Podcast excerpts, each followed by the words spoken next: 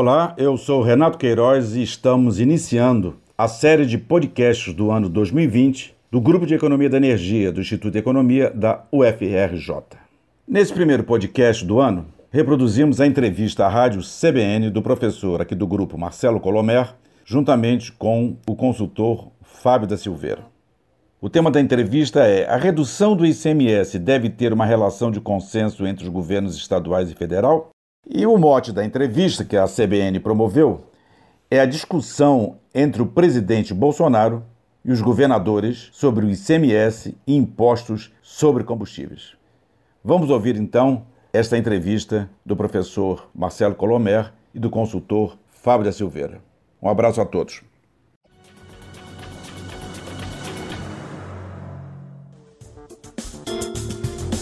Bom, na semana passada, o presidente Jair Bolsonaro, o presidente da República, disse que já havia baixado o preço da gasolina três vezes e desafiou os governadores a zerarem o ICMS. Com isso, ele também zeraria os impostos federais, as contribuições federais.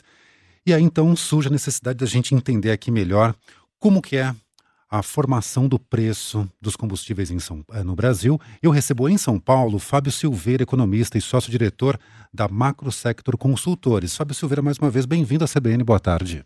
Boa tarde, Fernando. É, sou eu que, que agradeço.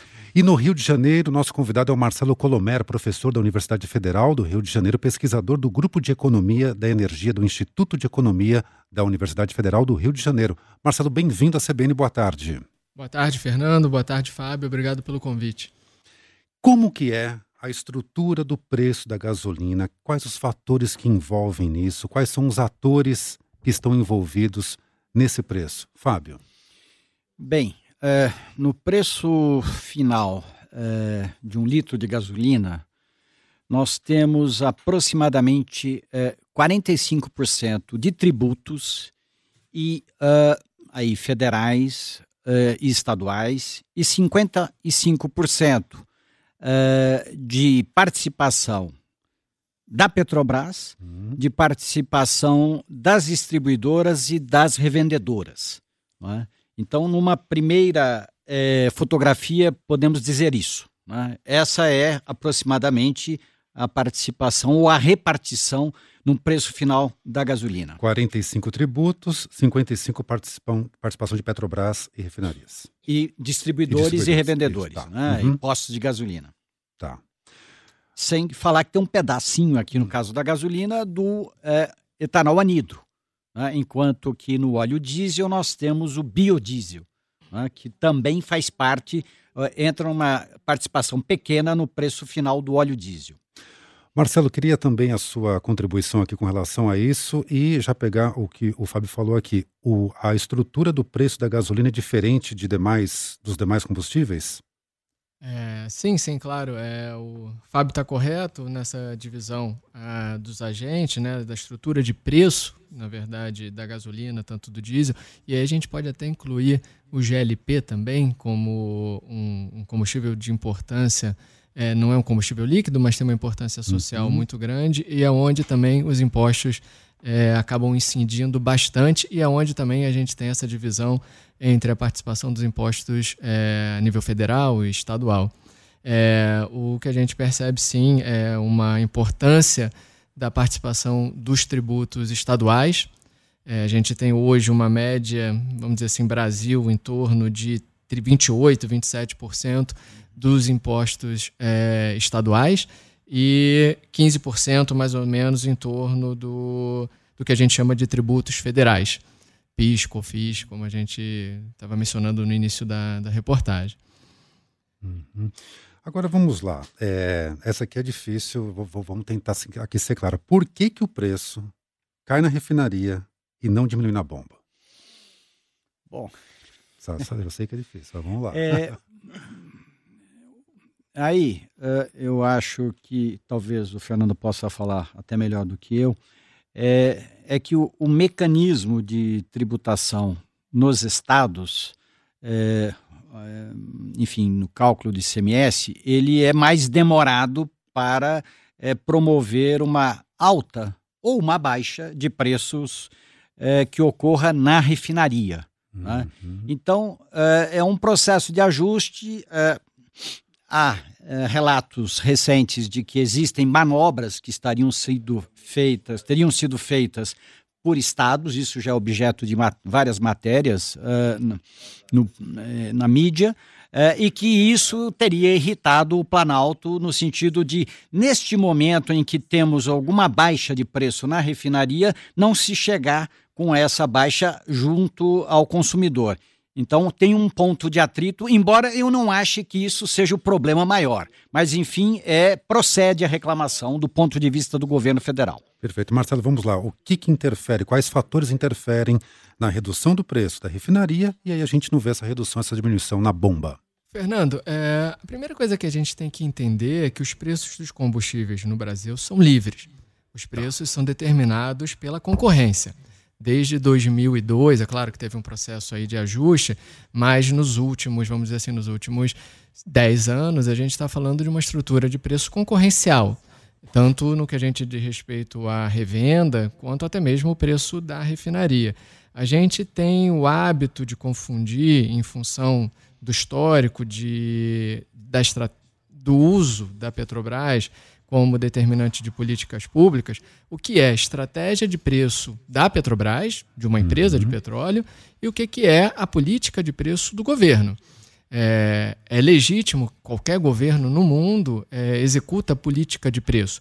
E os tributos fazem parte dessa política de preço.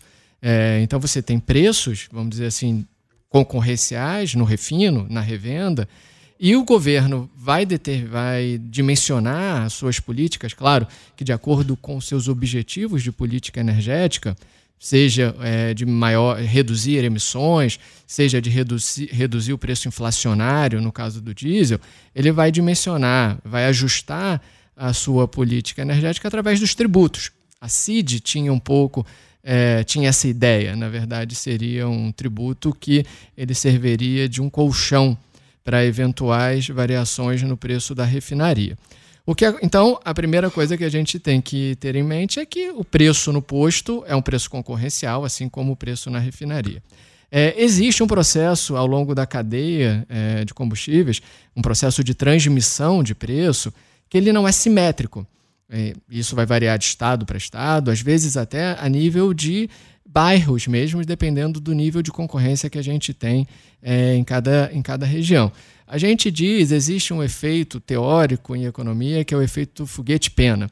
A gente associa é, os combustíveis têm um pouco esse efeito, ou seja, o preço sobe muito rapidamente, mas ele cai, como foguete, né? E ele cai como uma pena, ou seja, a queda ela acontece de forma mais é, lenta do que a subida de preço. Isso é um efeito que a gente encontra em função da, da própria dinâmica de concorrência é, dos combustíveis. Então, há uma demora entre os revendedores, os postos de combustíveis, para avaliar o que o seu concorrente está fazendo e a gente percebe uma certa lentidão nesse retorno dos preços aos patamares é, anteriores a um, de, a um determinado aumento. Então, é, esse, essa transmissão, exatamente por haver essa assimetria na transmissão de preço ao longo da cadeia, é o que explica é, esse, vamos dizer assim, essa reticência, essa resiliência do preço em cair no, nos postos, mesmo quando há uma redução do preço na, na refinaria. Quer completar, Fábio? Não, não, perfeito. É. Eu, eu, só queria dizer, em primeiro lugar, é, ou já em segundo uhum. lugar, é que existe é, uma boa e má política de preços uh, de combustíveis na refinaria. Né? Quer dizer, aquilo que o Marcelo estava falando, a questão de decisão política uh, de como você vai praticar esse preço. E não resta dúvida que você tem que praticar na refinaria, do ponto de vista econômico, é fundamental que o preço na refinaria, tanto para petróleo, para gasolina e diesel, que eles acompanhem é, o mercado internacional. Tá. Não é? Houve erros no passado e isso é, provocou problemas sérios para as uh, empresas da cadeia produtiva de petróleo, uh, distorceu preços, distorceu investimentos e isso penalizou demais o setor petrolífero no Brasil. Um aspecto: hoje no momento, os preços praticados na refinaria eu chamaria de uma boa política de preço, porque eles estão acompanhando os preços internacionais. Uhum. Esse é um ponto importante a ser registrado. Deixa eu voltar então na, na, no que disse o presidente Jair Bolsonaro quando ele disse que já tinha baixado o preço da gasolina três vezes e aí desafiou governadores a zerarem o ICMS. Vamos por partes. É, Marcelo, não é um presidente que baixa ou aumenta o preço de combustível, certo? Não deveria ser. É, a gente tem. A, poderia ser se a gente tivesse num ambiente onde a Petrobras fosse uma companhia 100% estatal. Isso poderia acontecer. A partir do momento que a gente tem uma política é, em relação à Petrobras de autonomia na sua política de preço, cabe ao board da Petrobras, aos, aos executivos da Petrobras, como uma estratégia empresarial, determinar qual vai ser o preço na refinaria, seguindo o mercado internacional, seguindo as suas estruturas de custo. É, e não importa exatamente, a gente sabe que são vários os elementos que determinam é, qual, é, qual será o preço na refinaria, mas isso deve ser uma estratégia de empresa e não de governo. Mais uma vez, a gente tem que separar muito bem os espaços de intervenção. A intervenção do governo num ambiente é, de preços liberalizados, como se tem hoje no Brasil, ela se dá não no preço da refinaria, e sim ao longo dos outros custos é, do combustível, como tributos, por exemplo.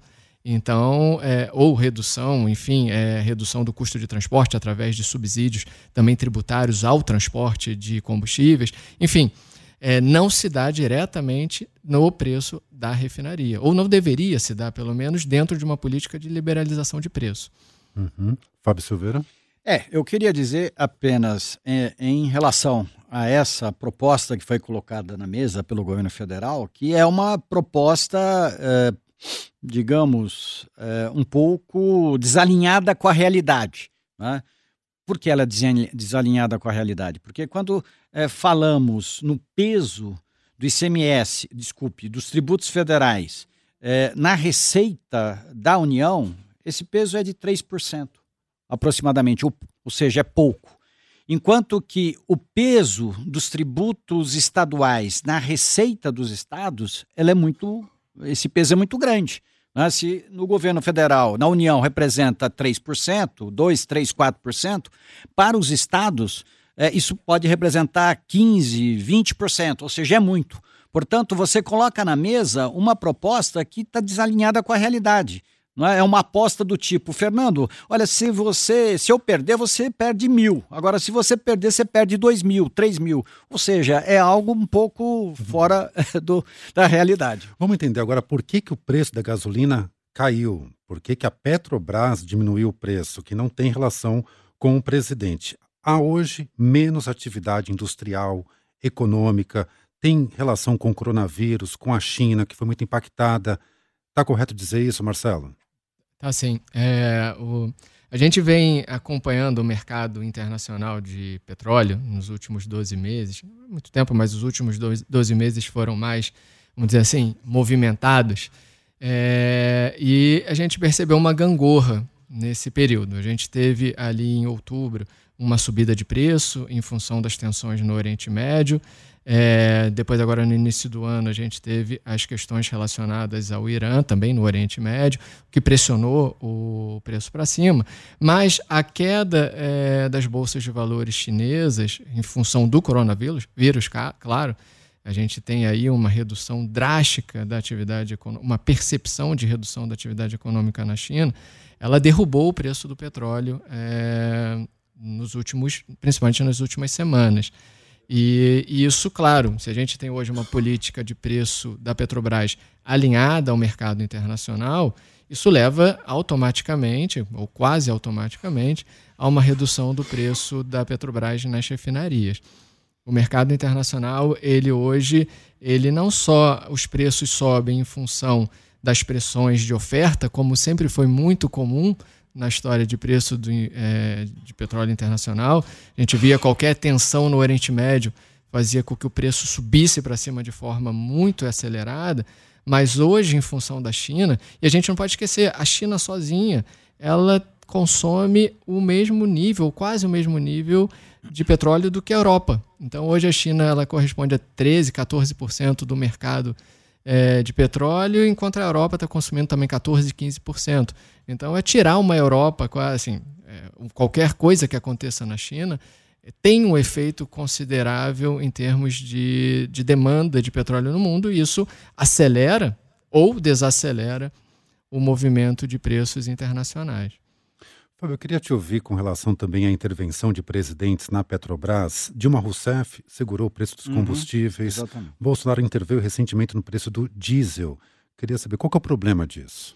Bem, o problema de interferir na, na formação de preços doméstica é grave porque tira a rentabilidade da empresa, inibe investimento, é, enfim, distorce a, a, cadeia produtiva, as variáveis da cadeia produtiva petrolífera.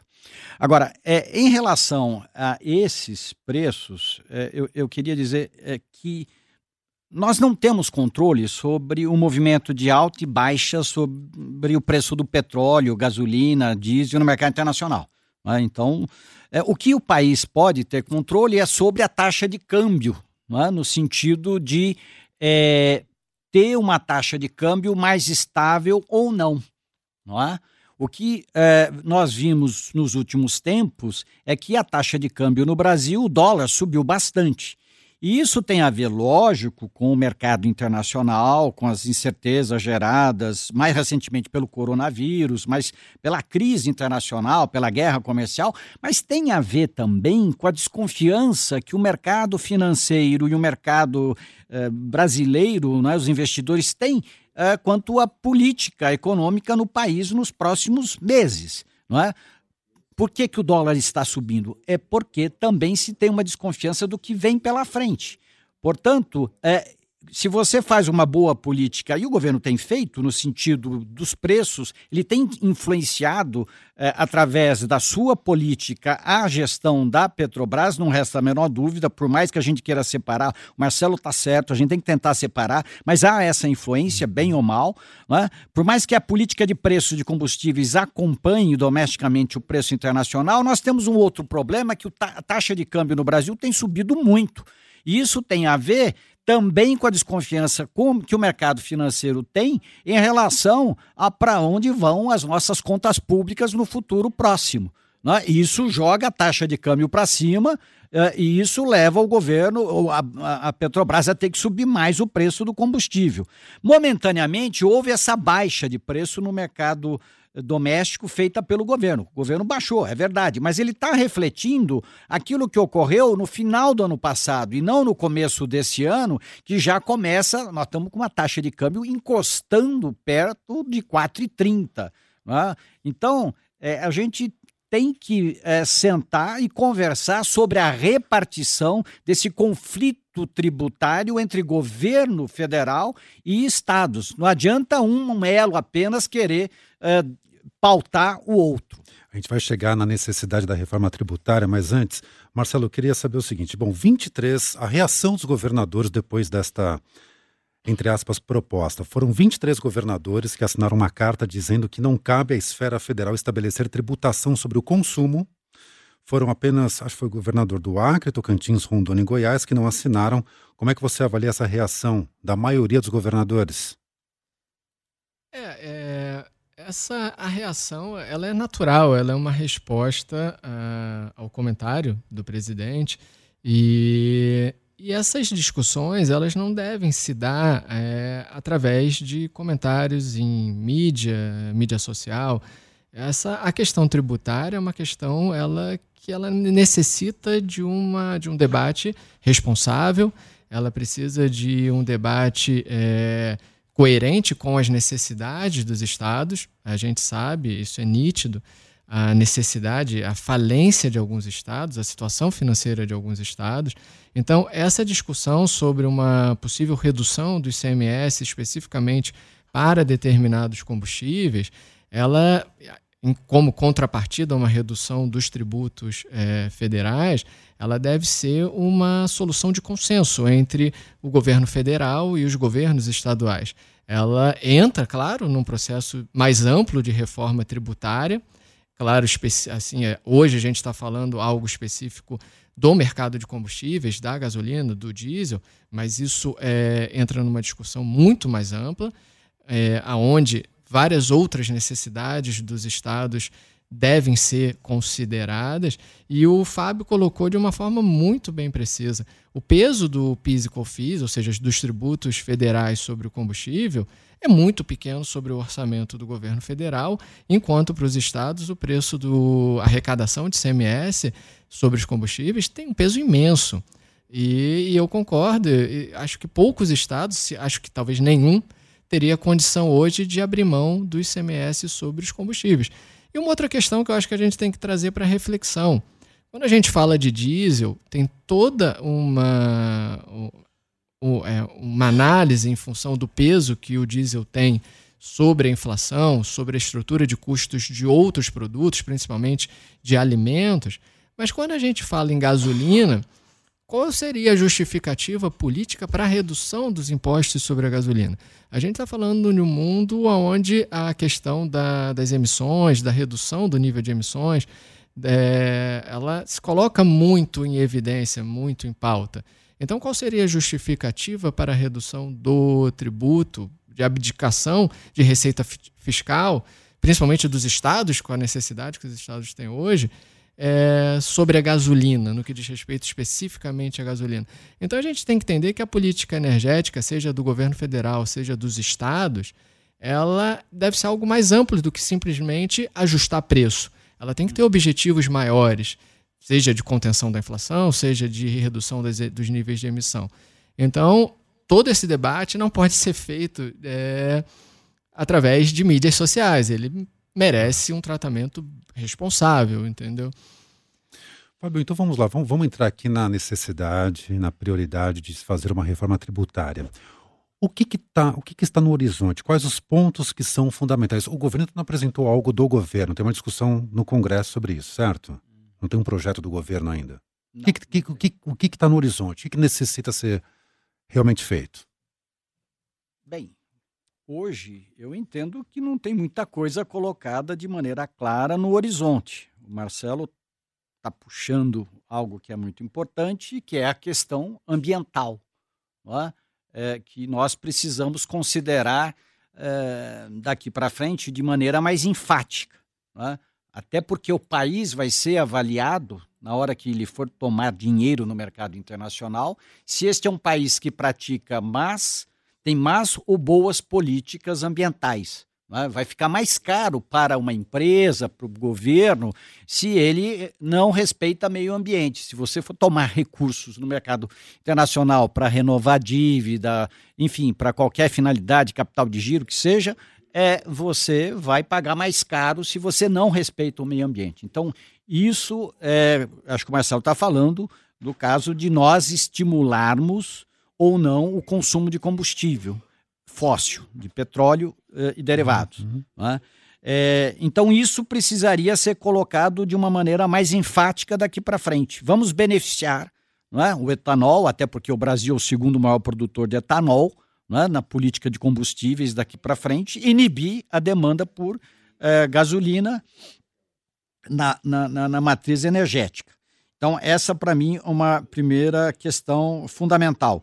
A segunda, que eu acho importante que seja colocada no horizonte da reforma tributária, é o quanto que você vai promover de cortes nas despesas públicas. Porque é, isso não está claro. Nós tivemos uma redução do superávit primário agora, recentemente, porque houve um leilão da Petrobras. Mas, por enquanto, o país continua continua rodando com déficit primário, que até outro dia era 130, 120 bilhões, o déficit primário, e caiu para 80, 70, porque vendemos um pedaço ah, do, do de, fizemos, leiloamos um pedaço do pré-sal.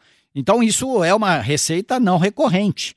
Portanto, temos que pensar como que nós vamos conter os gastos ao longo dos próximos anos, os gastos públicos. Então, tudo isso tem que ser discutido no âmbito de uma reforma tributária, até essa repartição entre tributos federais e estaduais, essa parte pequena do governo e essa parte grande dos estados, precisa ser colocada num pacto, no pacto federativo para que tenhamos uma discussão madura e envolve a complexidade de muitos estados, muitas regiões com realidades econômicas muito distintas. Então, esse debate estamos apenas no começo.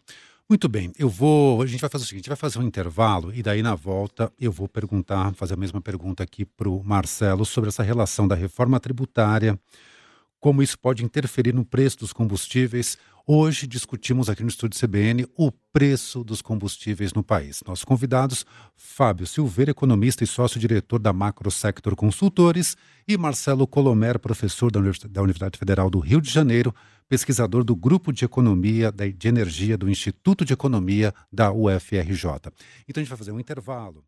Uh, estão nos explicando aqui como que é formado um preço do combustível, como que é a política de preços da gasolina no Brasil. Nós recebemos o Fábio Silveira, que é economista e sócio-diretor da Macro Sector Consultores, e Marcelo Colomer, professor da Universidade Federal do Rio de Janeiro. Nós já falamos aqui da estrutura do preço da gasolina, do diesel, já falamos aqui sobre a reação dos governadores sobre a fala do presidente Jair Bolsonaro, o desafio de zerar tributos, já falamos aqui também sobre a intervenção de presidentes na estatal e a gente estava falando no final do bloco anterior sobre a reforma tributária e como é que isso pode interferir no preço dos combustíveis.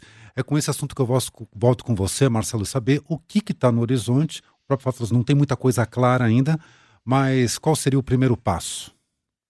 Então, Fernando, é, eu concordo com as colocações que o Fábio fez no, no final do bloco anterior.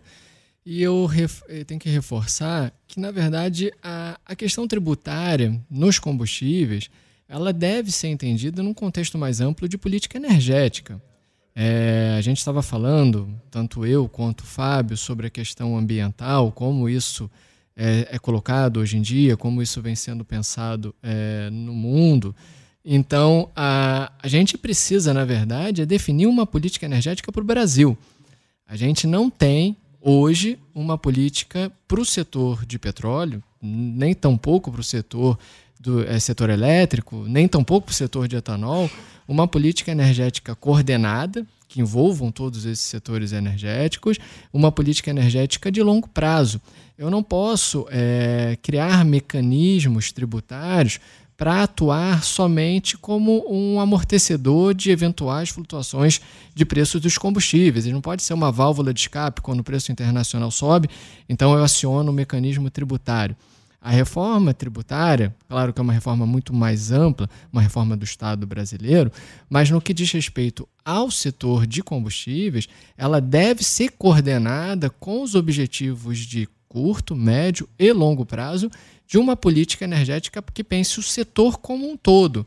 Então, por exemplo, é claro que é, qualquer estado, em qualquer lugar do mundo, a gente, nós temos, os governos têm mecanismos tributários que amorteçam as flutuações internacionais sobre o diesel uma vez que o diesel ele é compreendido como uma base da estrutura de custo, como eu já havia falado anteriormente, de outros produtos, outros produtos importantes, como o setor de, de alimentos, por exemplo. Mas, por outro lado, nós temos toda uma, uma estrutura tributária voltada para a gasolina, que, na verdade, vai na contramão, vai no sentido de reduzir o consumo é, da gasolina. Então a gente tem que ter uma política energética de longo prazo que entenda as características de cada combustível separadamente. A gente aqui nem mencionou, não entramos em detalhe, na verdade, o caso do GLP. Então a gente deveria ter uma política tributária específica para o GLP, considerando a sua importância social no consumo, é, classes mais baixas. É, mas a gente tem que ter uma política que uma política tributária com esse pensamento dentro desse contexto de uma política energética mais ampla. Senão eu fico só apagando o incêndio e não deveria ser assim. A questão tributária ela não deveria ser utilizada. A gente deveria ter mecanismos claros de intervenção para que ela não seja usada simplesmente como um, algo emergencial Então, é, ela, ela, é muito útil, sim. Então, a questão. É, e ela precisa ser compactuada com os estados. É claro que quando a gente percebe que a, a, os impostos estaduais têm um peso em torno de 30%, é claro que qualquer política tributária que queira usar os tributos como política energética, tem que ter a compactuação dos estados. Mas isso tem que ser feito dentro de algo mais amplo, pensado de forma responsável e com uma visão de longo prazo que incorpore todo, todos esses elementos.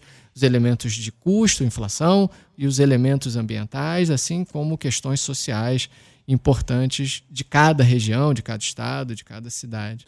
Entendo. Agora, Marcelo, é, ainda nisso que você falou, seria viável, possível ter um único ICMS sobre o valor do litro. Vamos pegar a gasolina como, exemplo. A gasolina para chegar em Rondônia é muito mais cara do que chegar a São Paulo, Rio de Janeiro. Isso é viável ter um único, um único, uma única porcentagem?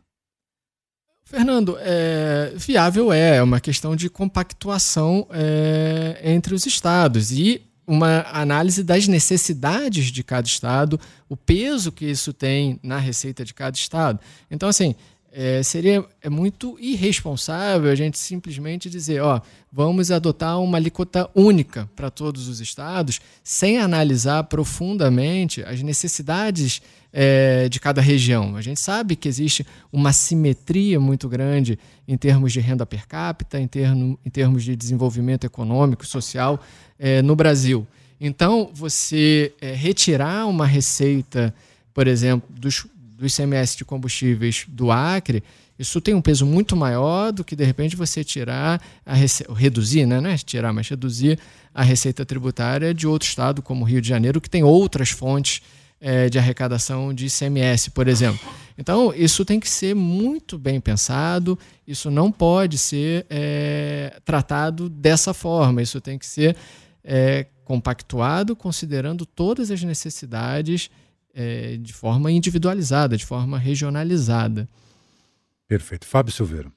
É, a proposta é um preço, um tributo único para todos os estados. Nós já tivemos isso no passado, é, é que antes foi definido no bojo é, de um ambiente democrático menos arejado, digamos assim. Durante a ditadura? Exatamente. Hum. Né? Então, e hoje nós temos um debate muito aberto. Então fica um pouco difícil você talvez chegar nesse acordo tudo é possível, né? vai depender de nós, de cada estado, de cada governador, se nós seremos capazes de ter um preço, um tributo único, um percentual único, é, um valor único em relação aos combustíveis. Agora, eu acho que, antes de tudo, a gente tem que, o Marcelo está coberto de razão, que nós precisamos ter uma política energética é, melhor discutida, mais aprofundada. É, nós temos várias opções.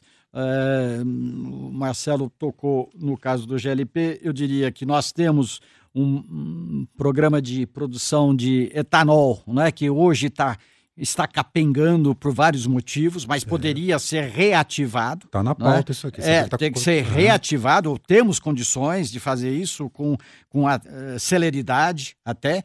Agora, a discussão que uh, precede, eu diria, tudo isso, para mim, na minha opinião, é, essa carga tributária, no caso da gasolina, de 45%, sendo 30% aproximadamente para o ICMS e, 30, e 15% para imposto federal, é, é, alta.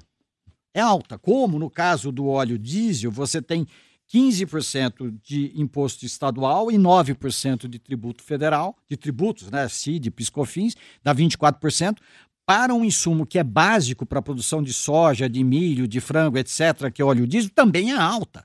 Então, antes de mais nada, nós temos que é, colocar esses dois percentuais, essas duas cargas tributárias, em tela para ver se a gente não consegue. Isso seria ideal para aumentar a competitividade no bojo da reforma tributária, no bojo da reforma administrativa, é, reduzir essa carga tributária, mas articulando com políticas ou de estímulo de GLP ou de estímulo de produção de etanol para aumentar a competitividade do país. Essa discussão não está não tá posta na mesa.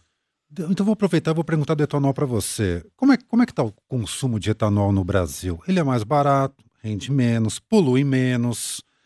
É, por que, que não virou? Por que não está virando? Eu conheço muita gente que não abastece com etanol.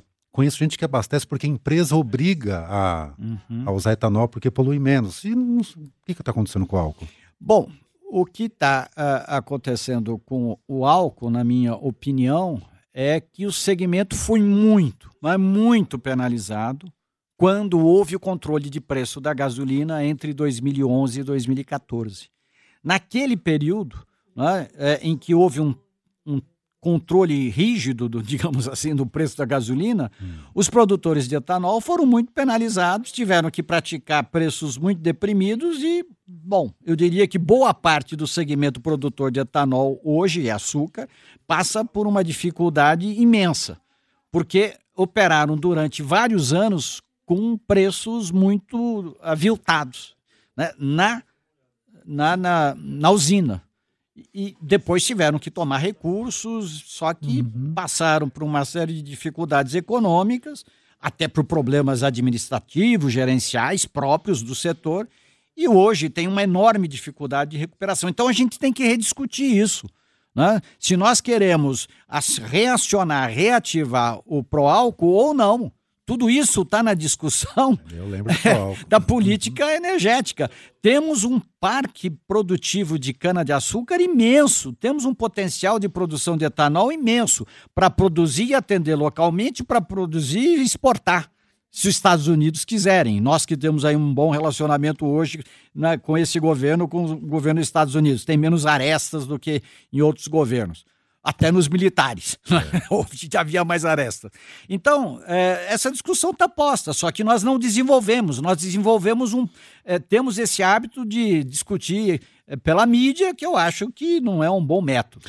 Marcelo, qual é a realidade do etanol hoje no Brasil? É, o, o Fábio colocou muito bem: o etanol é um exemplo de política energética bem sucedida no Brasil. Ah, o sistema de inovação em torno do etanol que se desenvolveu desde o primeiro Proálcool é algo exemplar. O desenvolvimento de novas variedades de cana, é o aumento da produtividade agrícola e é algo que foi muito bem feito por todas as instituições envolvidas, desde a Única e universidades, a Unicamp. É, a gente tem um. Realmente, o etanol foi um produto brasileiro, vamos dizer assim, uma política energética brasileira, que ela deu certo. Mas o Fábio colocou muito bem que realmente, em função da política de controles de preço da gasolina no passado, os produtores de etanol eles foram muito penalizados e a gente não só teve uma redução aí da, da própria capacidade de produção, como também um direcionamento do, da produção. A gente tem que entender que a indústria de etanol é etanol e açúcar, né? Então, se o açúcar tiver com preço melhor do que o etanol, a produção vai para o açúcar e não vai para o etanol. Então, hoje, o, vamos dizer assim, os produtores de etanol se seguram muito na mistura obrigatória. Então, é isso que ainda dá um fôlego para esse setor.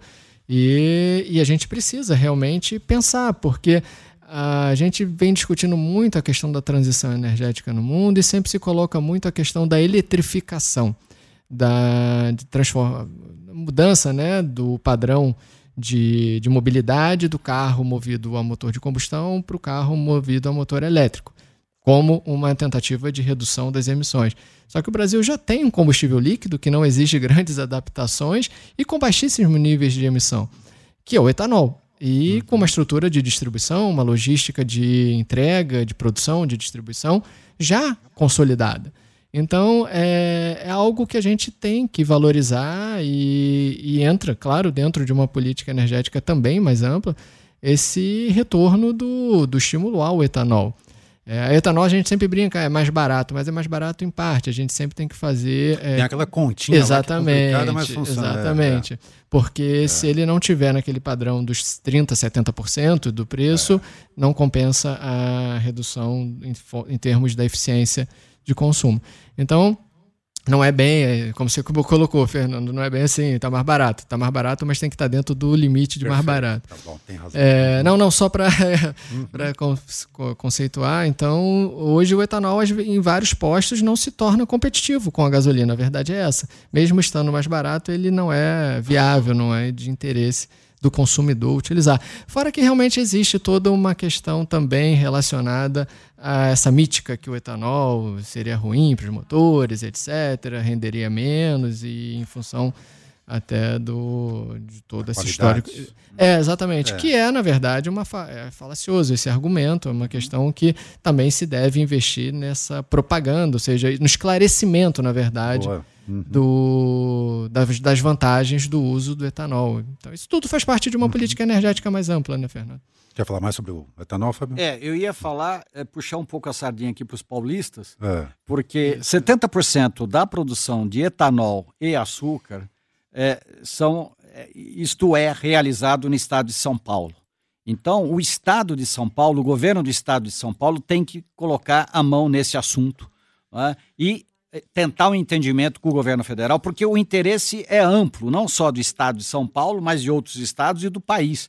Porque temos em São Paulo um, um setor que é fundamental não é? no interior, que pesa na arrecadação, e se não for olhado com mais atenção no âmbito dessa política mais, mais ampla que a gente está falando, nós vamos ter dificuldade daqui cinco anos, sete anos, porque o que é que vai ficar no lugar do, do açúcar e do álcool que é produzido no interior de São Paulo, o que, que vai gerar arrecadação, gerar serviços e substituir eventualmente. Eu acho que isso não é tão fácil de se fazer. Portanto, é mais fácil você usar já uma base pronta de produção e distribuição de etanol é, do que tentarmos inventar um outro produto para o interior de São Paulo é, que responde por uma parte significativa da arrecadação paulista. Sim, perfeito. Bom, o Marcelo falou diversas vezes sobre o GLP, queria colocar isso no nosso assunto aqui. Nós tivemos a redução também do gás de cozinha, do GLP, foi nesse sábado, inclusive, 3%. No, no, ano passado, o governo apresentou uma medida para acabar com a diferenciação de preços do GLP. Hoje, um botijão de 13 quilos varia, depende da região, 60 a 70 reais. Marcelo, o que, que tem de peculiar nesse mercado e a importância dele, principalmente social, a questão social que você tocou anteriormente? É, o GLP ele entra na base de consumo de, de grande parte da, das, das camadas mais pobres, né? Porque a gente, se a gente for analisar, o substituto direto do GLP seria ou o gás natural canalizado, que nós temos, na verdade, em poucas cidades, uhum. Rio de uhum. Janeiro, São Paulo, Minas, é, Belo Horizonte, mas a gente tem vamos dizer assim, não é ainda o não atinge grande parte da população, principalmente da população rural. Então, o GLP e outro substituto que é a lenha. Só que a lenha a gente tem uma péssima qualidade, um efeito sobre a saúde da população imensa, ainda mais quando se trata de uma lenha de muito baixa qualidade, que na, na verdade a gente está falando de resíduos de madeira, enfim, de produtos de resíduos de caixa de feira, etc. e tal. Então o GLP ele tem sim uma importância social imensa, ele aumenta demais uh, o conforto e a qualidade em termos de saúde familiar das classes mais baixas. É, essa é a grande peculiaridade. Então, ele tem uma importância social e o mercado é um mercado muito diferente dos combustíveis líquidos. As bases de distribuição e de revenda do GLP elas são completamente diferentes de combustíveis líquidos. A gente, o GLP, ele é entregue em botijão, como você colocou. Ele não tem, ele é entregue na, na, no ponto de consumo, na casa do cliente. Ele não tem um padrão de reabastecimento como a gente tem no, no mercado de combustíveis líquidos. Então ele apresenta uma dinâmica de comportamento de preço bem diferenciada, concorrencial, né, uma dinâmica concorrencial bem diferente da gasolina e do próprio do diesel e do etanol. Uhum. Muito bem. Bom, queria agradecer aqui nossos dois convidados, nos ajudando a entender como que é esse mercado de combustíveis no país, o quanto a gente precisa ainda melhorar, pensar em outras formas de energia, isso é fato. Obrigado, então, Fábio Silveira, economista e sócio-diretor da Macrosector Consultores, mais uma vez pela sua presença aqui. Uma boa tarde. Boa tarde, obrigado, Fernando. Também Marcelo Colomer, professor da Universidade Federal do Rio de Janeiro, pesquisador do Grupo de Economia da Energia do Instituto de Economia da UFRJ. Marcelo, obrigado pela participação. Uma boa tarde, até uma próxima. Obrigado, Fernando. Boa tarde. Boa tarde, Fábio.